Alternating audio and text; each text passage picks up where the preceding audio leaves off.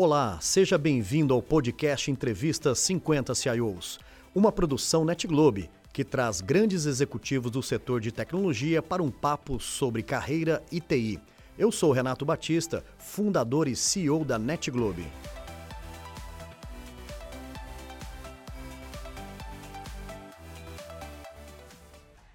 Eu acho que no momento que você está naquela zona de conforto, que as coisas estão estáveis, para para pensar se isso é o melhor para você. Né? Para para pensar se você realmente está se desafiando.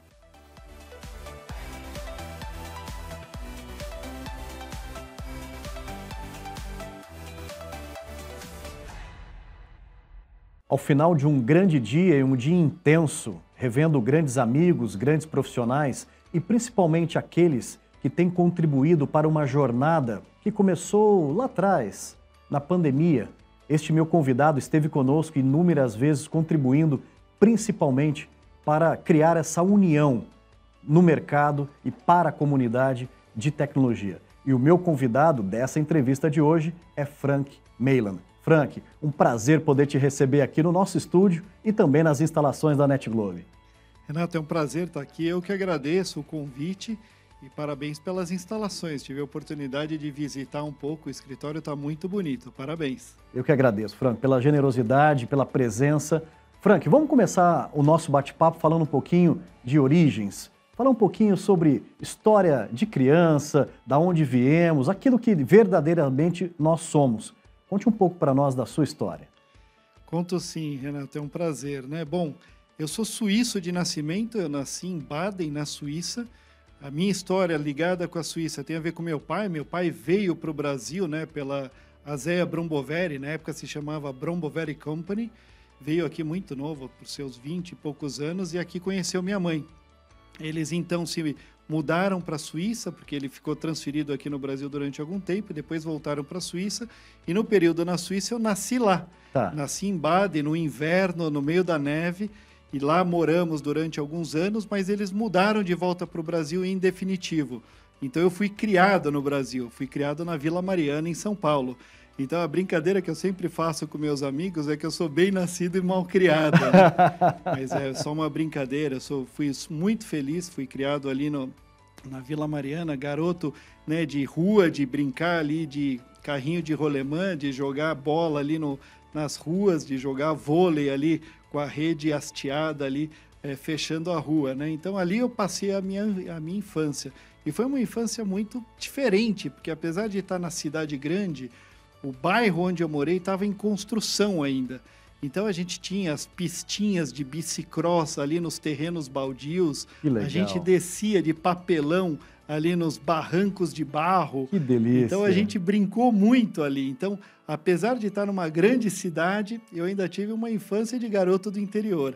Essa foi boa parte da minha infância. Né? Que época boa de São Paulo, né? São Paulo, uma cidade já grande, mas ainda possibilitava essas interações ali de bairro. Ainda os bairros eram bem definidos. Hoje, né? Hoje você nem sabe de fato onde termina um e aonde começa o outro. Frank, falando um pouco ainda dessa época, né? Era, é muito comum nessa, nessa nossa infância, né? De nós sonharmos muito.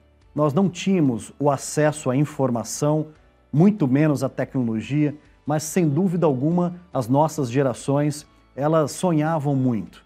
Sonhavam com o futuro, sonhavam com a possibilidade da prosperidade.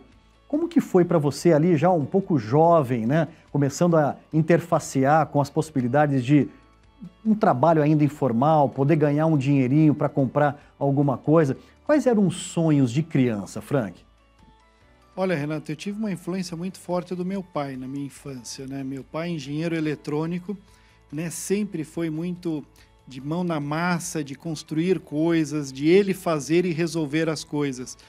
Então eu tenho boas lembranças aos sábados de irmos juntos a Santa Efigênia, para quem não conhece, ali no centro de São Paulo, é. que é o centro da eletrônica ali é de São Paulo. E permanece até hoje, até né? Hoje, Com é. alguma mudança, mas ainda permanece. Então eu guardo essas imagens de nós irmos juntos a Santa Efigênia e lá comprarmos um osciloscópio, comprarmos ali é, componentes eletrônicos, aquelas plaquinhas, solda e a gente fazia isso muito juntos ali, né? Meu pai tinha uma oficina onde ele montava esse tipo de coisa. E eu participei durante muito tempo com ele fazendo isso. Até o momento que a gente comprou um primeiro computador lá na Santa Efigênia. Né, um computador de 8 bits ali da Sharp, ele se chamava Hotbit. Hotbit. E ali eu comecei né, no meu mundo de tecnologia. Muito ainda inspirado por ele, com um livro, aprendendo ali por conta própria a programar e ali por diante. E meu pai me levava nos eventos da empresa, e a, a empresa que ele trabalhava, a ABB, é uma empresa que se dedicava muito à robótica. Até hoje a gente vê na indústria é automobilística é. aqueles robôs, aqueles braços robóticos ainda são feitos pela ABB. Então ali eu comecei a me inspirar. Eu começava a ver como eram feitos os robôs, como eram programados os robôs. E ali por quando eu tinha por volta de 15 anos, nas férias de verão, ele é, arrumou um estágio para eu fazer ali na ABB, né, para ficar ali com ele, né? E ali eu comecei a conviver com esse mundo e aquilo foi me inspirando. Então ali a partir daquele momento eu comecei a definir a minha carreira que seria nessa época, né? Então foi um pouco esses os primeiros passos que eu dei ali, muito por influência do meu pai, reforço, mas por conta disso eu fui direcionando a minha carreira. Poxa, que bacana, que realidade fantástica e que chance né, de poder é, conhecer não só é, a, a, a, eletrônica, o início da tecnologia, mas muito cedo você já interfaceando dentro do ambiente corporativo. Né? E a gente fala muito aqui, Frank, sobre essa importância né, dos jovens de hoje em dia, não só se dedicarem aos estudos, a parte teórica, mas também ter um olhar cuidadoso para começar a experimentar né, uh, o trabalho, uh, ou seja, sim fazer o trabalho ali de aprendiz, de estágio, né, e não se abdicar de tudo isso. Eu acho, Renato, fundamental isso, né? Por quê? Porque isso vai permitindo que o jovem tenha uma experiência. E aquela experiência pode direcioná-lo para aquela carreira ou não. É. Ali naquele momento ele pode dizer: Puxa, experimentei e não é isso que eu quero fazer. E eu acho que isso é válido né? Melhor que ele tenha essa oportunidade de experimentar do que de repente ele vai dedicar anos e anos ali numa faculdade para depois descobrir que não é aquilo. Né? Então, eu acho que esse tipo de experimentação é muito saudável. Muito legal. Vamos falar um pouquinho de início de carreira, então, Frank. Ou seja, você foi muito bem inspirado pelo seu querido pai, que investiu, né, ou seja, nesse conhecimento, nessa experimentação do início. E quando foi aquele momento que você não tinha mais dúvidas do que fazer e começa a dar os seus primeiros passos rumo à construção de uma carreira e você hoje, né, ou seja, é uma referência no que você faz, você é uma pessoa é, muito benquista no mercado, um grande conhecedor de temas atualizados hoje né, que nós estamos vivendo, estamos gravando essa entrevista, né, ou seja, é, em 2023, em junho de 2023, quando foi esse, essa decisão e começa essa trilha profissional? Olha, logo que eu entrei na faculdade, imediatamente eu comecei a trabalhar. Então, eu fiz faculdade de computação na USP, né? Depois, eu fiz mestrado e doutorado na Poli, sempre nessa parte de, de computação, sempre navegando por programação e depois na parte de redes e depois a parte de segurança e depois criptografia. Então eu tive ali uma oportunidade de navegar em vários setores né, do que diz respeito à tecnologia. Imediatamente eu comecei a trabalhar. Dentro da universidade tinha um programa de iniciação científica, lá nos primeiros anos de graduação, onde eu comecei a programar e também comecei a programar para o mercado, fazendo programas já ali na, naquela época ali, quando a gente estava começando a automação comercial, né, aqueles pontos de venda, eu lembro bem, os primeiros leitores de código de barras, né, então eu comecei a trabalhar com isso. E ali eu comecei a ver que eu tinha jeito para coisa, que eu gostava daquilo. Né, e num momento onde não tinha muita disponibilidade de empresas para fazer isso, eu comecei a desenvolver esse tipo de programação. E ali eu tive uma rápida, um rápido crescimento desse tipo de, de desenvolvimento, né? E durante o mestrado, a gente começou a trabalhar com a parte de criptografia. E aí eu já vou conectar com um tema de mercado que muitos vão se reconhecer, que foi na época do SPB, o Sistema de Pagamentos Brasileiro. É verdade. Quando a gente lançou no Brasil, lembra, a gente tinha até então apenas os DOCs, Sim. e ali a gente lançou o TED, Transferência Eletrônica de fundos, eu não lembro o que, que era o D. É. E ali a gente começou a, a, implementar. E tinha uma necessidade muito grande de criptografia naquela época. E não tinha muita disponibilidade né, de, de empresas que faziam esse tipo de criptografia. E era exatamente a minha tese do doutorado. Então eu pude aplicar na prática aquilo que eu tinha me preparado durante o estudo do meu doutorado. Então ali eu pude, tive a oportunidade de ajudar vários bancos na sua preparação para a implementação do SPB aqui no mercado brasileiro. Muitos dos CIOs aqui, dos nossos colegas, vão lembrar dessa época. É, foi marcante, né, Frank? E, e, nós estávamos falando, inclusive, no dia de hoje, dessas gravações, o quanto que o sistema bancário brasileiro né, tem evoluído, né, é uma grande referência.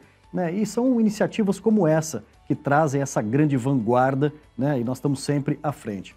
Falando um pouco sobre essa importância, Frank, da nossa profissão, da área que nós decidimos né, trilhar a nossa jornada, de nos mantermos sempre atualizados. Ou seja, você tem uma jornada é, incrível, né, de muitos anos, é, e você se mantém sempre up to date. Frank, você parece um garotão começando a sua trajetória, né? Batendo um papo com você das vezes que a gente se encontra. Você sempre up to date, sempre ali muito antenado com tudo que está acontecendo. Fala um pouquinho como que, como que tem funcionado para você, né? Essa atualização, você sempre ali na vanguarda é, do que está acontecendo no momento. Não tem como ser diferente, né, Renato? É. Na nossa área, com a velocidade da tecnologia, né? O que toda manhã a gente se depara com manchetes sobre novos lançamentos, novas tecnologias, e não tem como a gente ficar eh, esperando a coisa acontecer. Então eu, eu procuro ser muito disciplinado no meu estudo pessoal. Eu reservo tempo para estudar, para ler profundamente o que está sendo lançado, para falar. A gente, eu lembro que a gente conversou um tempo atrás sobre inteligência artificial, né? É. E como isso teve um desenvolvimento muito rápido, né? De novembro para cá, muita coisa aconteceu por conta dessa inteligência artificial generativa. E não é uma coisa simples de você entender, de você poder explicar e de você poder verificar a aplicação disso no mundo dos negócios. Isso requer estudo. Então, eu acho que por conta disso, né, você ter o hábito de estudar, você ter o hábito de se informar, de conversar com pessoas, como nós estamos fazendo aqui, né? ninguém sabe tudo. Então, você tem que ter uma boa rede de relacionamentos para você poder se apoiar em colegas que dominam determinados assuntos e agilizar o seu tempo de aprendizado. Eu procuro fazer bastante isso, sabe, Renato? Acho que você ter uma boa rede de amigos, você conversar com eles, ao mesmo tempo você ter o seu tempo pessoal para você se aprofundar, para você estudar. Acho que material hoje está amplamente divulgado na internet, basta você querer, basta você selecionar suas fontes de estudo e ter aquele tempo de dedicação. E eu acho que fazendo isso, você inspira aqueles que estão ao seu redor a também fazerem.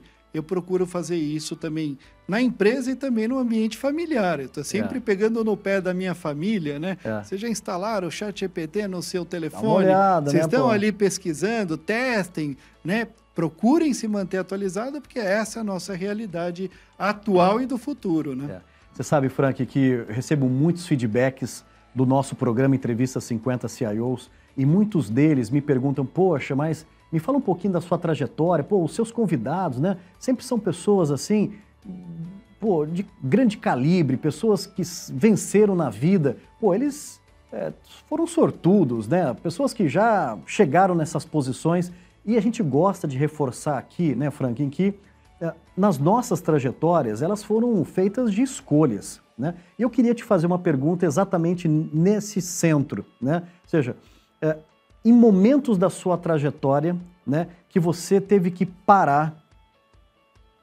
respirar fundo e tomar uma decisão para que caminho seguir no que tange a construção da sua carreira.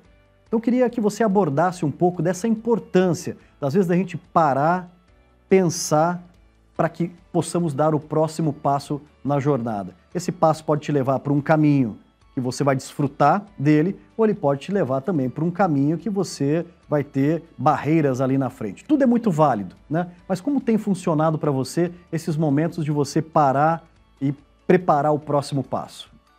Olha, Renato, não foram poucos esses momentos, viu? A gente se vê ao longo da carreira né? E depois de ter passado já alguns anos né, nessa jornada, você se depara com aqueles momentos que são oportunidades e ao mesmo tempo tem alguns momentos de frustrações. É.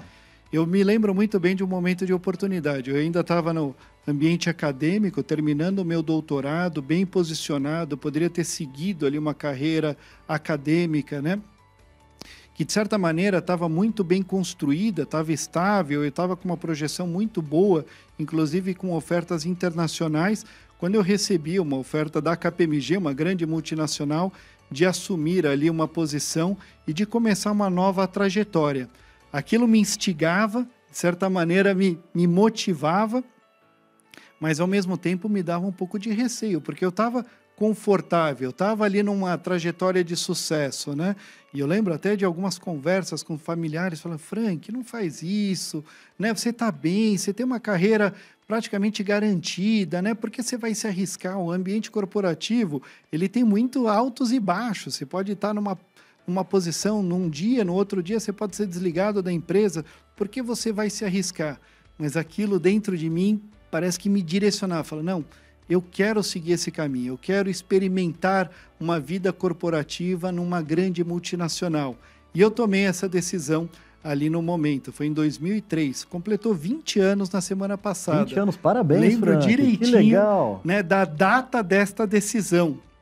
Sou muito grato ao Charles Crick, que é quem fez o convite, né? E ele foi super transparente comigo, né? Quando a gente conversou sobre essa oferta, falou do desafio, falou o que é trabalhar numa empresa multinacional. E foi o meu primeiro grande emprego, de fato, né? Movendo do meio acadêmico para o meio corporativo. Então, ao longo dessa jornada, eu, eu preciso ser transparente. Eu tive momentos onde eu me preocupei: será que eu tomei a decisão correta? Será que eu estou fazendo a coisa certa? Mas passado 20 anos, eu não tenho a menor dúvida que foi a decisão correta. Mas isso é muito de cada um. Né? E eu acho que a, a mensagem que eu quero deixar aqui, Renato, é que você tem que sempre procurar se desafiar. Eu acho que no momento que você está naquela zona de conforto, que as coisas estão estáveis, para para pensar se isso é o melhor para você.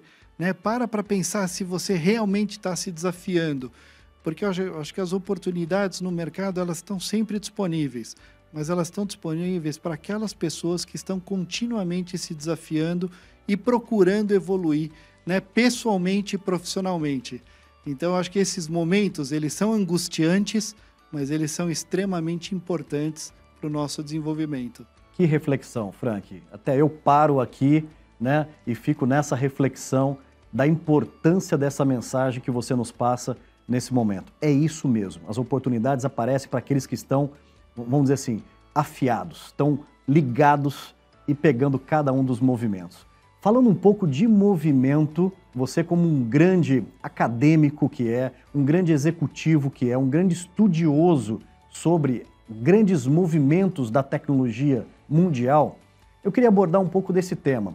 Quais dessas desses movimentos, que eu tenho chamado de ondas, mas talvez movimento é, é, caracteriza melhor, que tem é, é te chamado a atenção. E aí a gente pode voltar ali, Frank, para os anos 80, passando pelos 90, bug do milênio, depois né, dos, dos 2000 para frente, chegando até o tempo de hoje, 2023. Quais desses grandes movimentos você poderia nos destacar uh, aqui, Frank, que te impactaram? Olha, Renato, foram alguns, né? A é. gente já está há algum tempo nessa algum jornada, tempo. né, Renato? Mas eu lembro, né? Quando eu ainda estava na, na Universidade de São Paulo, eu lembro que o fato da gente poder acessar um computador, ali eram de médio porte, né? Aqueles servidores Unix, e conectar com universidades americanas, por aquilo que estava surgindo no momento que era a internet, aquilo me deslumbrava né, quando eu comecei a programar e comecei a entender o que era uma programação distribuída, né, na época a gente chamava de cliente-servidor. Cliente-servidor, né? exato. Né? E você entender os protocolos de comunicação, entender como isso, aquilo me instigava, eu queria dominar aquilo, né? E depois a popularização da internet. Eu lembro bem quando começaram os primeiros internet bankings, né? E toda a preocupação com segurança que se tinha, porque aquilo era uma tecnologia nova, numa rede nova, Lembra? Até então a gente tinha aquela internet de escada. É verdade. Né? Você lembra? É. Então a migração da internet de escada para a internet pública, né? na, na rede pública, para mim aquilo foi uma onda muito marcante. E aquilo conectou muito comigo porque eu precisava entender os aspectos de segurança, eu precisava entender o que eram os ataques, as fraudes naquele momento, né? Que era uma grande demanda dos bancos. Então ali para mim ligou uma chave que falou: eu preciso dominar isso, né?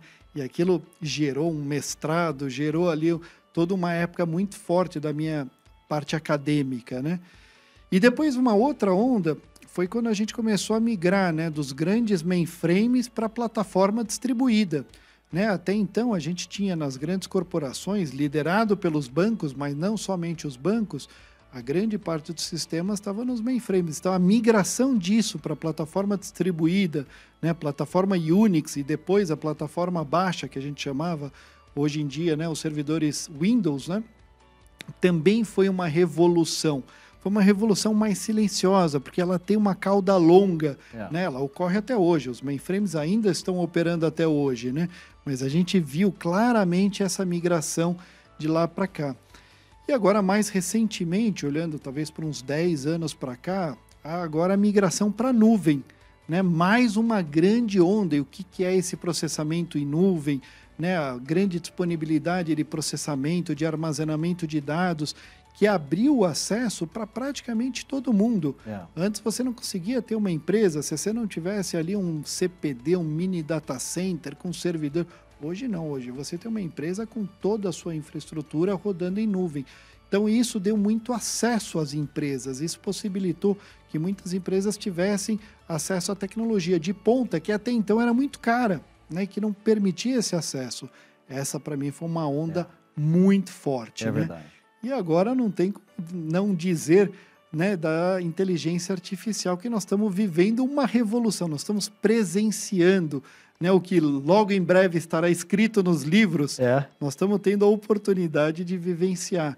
Então, eu acho que essa revolução da inteligência artificial e do impacto que ela traz na forma como a gente organiza as empresas, na forma como a gente vive no nosso dia a dia, o impacto que isso tem né, na nossa vida pessoal, para mim, é, é instigante de tentar projetar o futuro. Né? Então, eu me pego pensando sobre isso muitas vezes no dia. Né? O que será daqui cinco anos? É impossível saber o que vai ser daqui a dez anos. Mas eu me vejo discutindo ali nos jantares de família, né, com a minha esposa, com os meus filhos. A gente debate bastante sobre isso e sempre vira ali o nosso tema de jantar. A gente acaba dando boas risadas nessas projeções de futuro, né? É. é, um pouco do que era o desenho dos Jetsons. Eu ia comentar Na nossa isso. época, é, é. nós estamos revivendo os Jetsons novamente, projetando o que vai ser daqui há 10, 20, 30 anos. Né? Frank, nós sabemos que os números hoje são alarmantes né, de vagas abertas para trabalho na área de tecnologia. Né? E o que nós estamos precisando, sem dúvida alguma, são de pessoas e mão de obra qualificada, alinhada com os desejos dos negócios de hoje em dia. Então, nos resta aqui deixar uma mensagem, ou, por que não, um convite, né, para que não só as próximas gerações, essa garotada que, tá, que estão vindo, mas também os profissionais que hoje têm uma carreira e que muitas vezes olha para a tecnologia e fala assim, poxa, mas eu acho que já estou velho para isso, não, tecnologia já não é mais para mim. Que mensagem nós podemos deixar para esses grupos, né? É, quanto a essas oportunidades, esse fantástico mundo da tecnologia pode trazer a carreira dessas pessoas, Frank? Eu acho, Renato, que assim, a tecnologia ela é instigante, né? É. Na hora que você começa a trabalhar com tecnologia, na hora que você começa a ver o potencial, aquilo, aquilo vira um, um, um dia a dia tão divertido, tão prazeroso, que é até perigoso você ficar só olhando a tecnologia e esquecer das outras coisas, né? O recado que eu deixo aqui, principalmente para os mais jovens, é procurem testar né? dediquem algum tempo, né? selecionem algumas tecnologias. E eu acho que, diferentemente do passado, onde você ser da área da tecnologia significava imediatamente ser um programador, né? ser um operador de redes, você hoje em dia você tem diferentes níveis de atuação em tecnologia. Você pode ser um administrador de empresas, você pode ser da área financeira, você pode ser da área de RH com bons skills, com boas capacidades em tecnologia. E eu acho que isso é que é a beleza da tecnologia hoje. Ela é muito mais acessível. Você não precisa ser, e aqui eu vou usar um estereótipo, né? Você não precisa ser um nerd de tecnologia para trabalhar em tecnologia. É. Você pode ser um profissional de diferentes áreas trabalhando com tecnologia e conhecendo de tecnologia. E eu acho que isso que é a beleza. Você usou um termo que eu gosto muito, que é a democratização.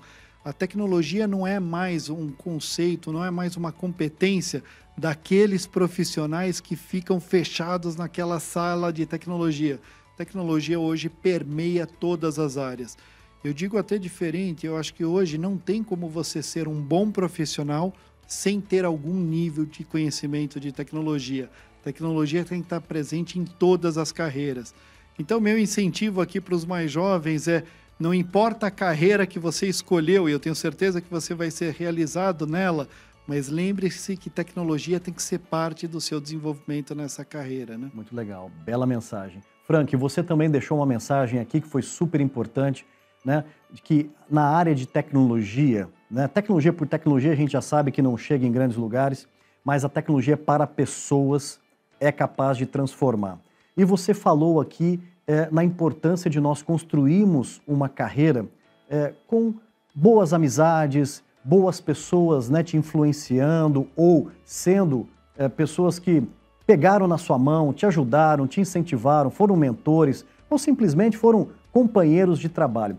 E eu tenho um bloco que eu adoro nessa nossa entrevista, que é o momento de nós reconhecermos pessoas, agradecermos cada uma dessas pessoas, né, que são e foram fundamentais para que pudéssemos chegar aonde estamos hoje, tanto no âmbito profissional quanto no âmbito pessoal também. E gostaria de te convidar para essa reflexão, né, de falarmos um pouco sobre esse tema, pessoas em nossas vidas e reconhecê-las. Renato, eu não posso deixar de reconhecer a influência positiva que eu tive de muitos professores que eu tive ao longo da minha vida. E é difícil né, nominar um ou outro, então eu vou escolher alguns nomes, mas que representam a classe dos professores. Tá. Eu acho que a gente precisa reconhecer todos os professores do nosso país. É verdade. Se não tem um tema que, que mais me chama a atenção do que o ensino. Né? Nós precisamos melhorar o ensino no nosso país. Então, talvez para representar toda uma classe de professores, eu vou deixar aqui o nome né, do Sérgio Takeo Kofuji, foi meu professor, foi meu mentor, um professor duro, difícil, rígido, mas hoje eu reconheço a importância que ele teve. E também do Paulo Ferreira Leite, um professor da Poli. Não foi meu professor direto, não tive aula com ele, mas foi uma pessoa que me influenciou muito durante a minha vida. E o nome desses dois professores muito importantes na Universidade de São Paulo, mas que representam toda a comunidade de professores que nós temos no Brasil. E o papel dos professores são fundamentais para inspirar essa classe mais jovem, para né, direcioná-los ali no estudo e para que façam deles profissionais engajados, motivados, éticos, né, e que perpetuem né, essa essa beleza que é passar o conhecimento à frente. Então eu deixo aqui o meu reconhecimento a todos os professores em nome desses dois. Bela homenagem, belo reconhecimento à nossa classe dos nossos professores que precisam de fato né, serem muito reconhecidos em todos os sentidos e está aqui uma ótima demonstração. Frank Mailan, que honra, que prazer poder gerar esse conteúdo junto com você, uma pessoa que eu tenho muita gratidão né, pela generosidade que você sempre acolheu as nossas solicitações. Parabéns pelo trabalho que você tem realizado em várias frentes, né? seja através da companhia, da KPMG. Eu tenho certeza que do âmbito pessoal também, muita contribuição tem vindo dessa grande pessoa que é você, Frank. Fica aqui meu muito obrigado é, por tudo que você tem colaborado com o nosso projeto, com a NetGlobe Globe né, e com a comunidade de TI. Meu muito obrigado. Renato, eu que agradeço aqui o convite, a honra de ter sido é, lembrado por você por esse trabalho maravilhoso que você está fazendo para toda a comunidade de tecnologia aqui do nosso país. E de novo, né, parabéns pelo seu trabalho, que você continue com essa energia, né, sempre buscando, motivando, levando essa mensagem a todos aqui do, da nossa comunidade. Muito obrigado e parabéns. Eu que agradeço. Muito obrigado, Frank. E aí, curtiu? Esse foi mais um episódio do programa Entrevista 50 CIOs. Para não perder nenhum conteúdo, siga nosso perfil aqui no Spotify e aproveitem.